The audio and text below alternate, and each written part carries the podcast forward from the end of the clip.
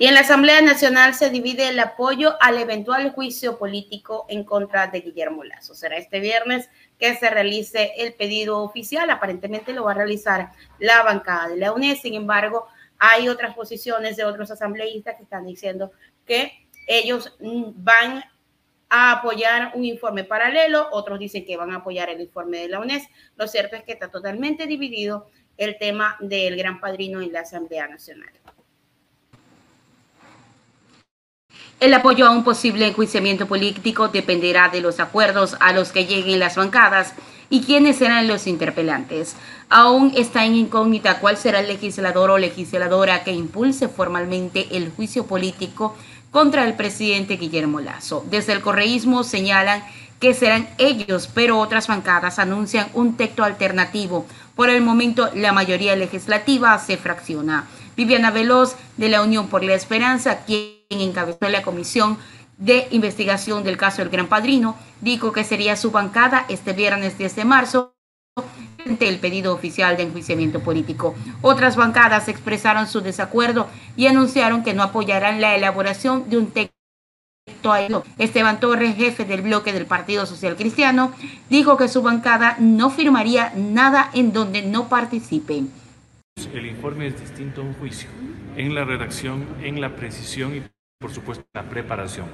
En tal virtud, eh, estamos esperando tener... Eh, contacto, digamos, con el resto de bancadas para ver si se trabaja un texto en conjunto. Lo que sí le puedo asegurar es que la bancada social cristiana no firmará nada donde no participe y no dará los votos en donde no participe. Hasta el momento no, que no participe. ¿Ah? ¿Qué significa que no participe? ¿Que no sea interpelante?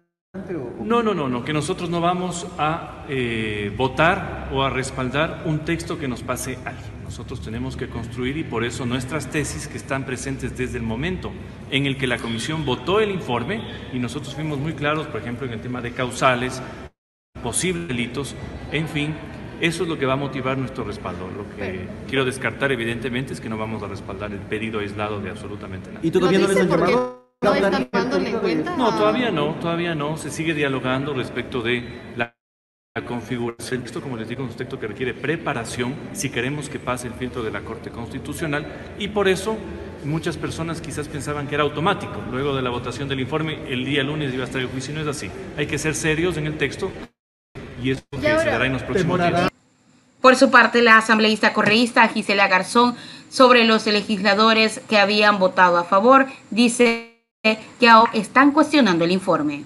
El asunto no es nuestro, porque nosotros seguimos con lo que le hemos dicho al país, que es que hay que seguir los mecanismos constitucionales y llegar a una crisis utilizando los mecanismos constitucionales, que respondan las bancadas que ahora quieren lavarse este momento al país, porque esto no es una cuestión únicamente de legislativo, se trata de la crisis que vive el país y esa crisis provocada por el presidente que además de todas sus ausencias en todos los temas, ahora está vinculado o estaría vinculado en un caso de corrupción sería muy riesgoso irse solos en este juicio. En lo absoluto. Recuerde lo que pasó en el tema de recuerda lo que pasó en el tema de la muerte cruzada, por ejemplo, fuimos nosotros y en su momento se nos señaló como que buscábamos estabilizar. Lo mismo está pasando en este momento. Aquí la preocupación es porque esos grupos políticos que aprueban un informe ahora dicen que ya no quieren juicio político, porque eran los primeros que reclamaban cuando no estaban en la comisión ocasional resulta que, que, que les interesa lo que estaba pasando.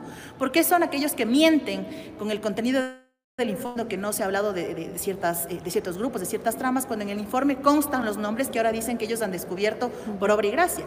De hecho, se ha pedido el levantamiento de la reserva. ¿Por qué no nos preguntamos por qué vino la bitácora de Carondelet en calidad de reservado? ¿Qué esconden? ¿Quién entra y quién sale del Palacio de Carondelet? ¿Por qué no, les dejaron? ¿Por qué no lo presentan? Está en trabajo, está trabajándose en estos días. Ustedes saben que la Asamblea estos días ha estado en unidad virtual, ahora nos encontramos aquí a propósito del 8 de marzo, pero está, eh, se está trabajando y se va a presentar porque hay que diferenciar que el informe como tal no es el, no es igual que el juicio político, tiene otros parámetros. ¿Qué cambios se harían a este documento? ahí? ¿También estarán las PCC ahí? Al menos el planteamiento nuestro es que no seamos únicamente nosotros, sino que otra bancada más se sume, y eso es importante por lo que he dicho anteriormente, porque asumamos como pleno la responsabilidad de fiscalizar. ¿Tienen ya el respaldo del PSC?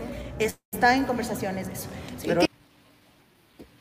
Ahí está, muchos asambleístas están en conversaciones con el tema del Gran Padrino. Hay bancadas como por ejemplo las de Pachacuti, que ellos dijeron que iban a consultar con las bases a ver qué van a hacer, si apoyan o no el juicio político en contra de Guillermo Lazo. Lo decisivo este viernes en el Pleno de la Asamblea Nacional.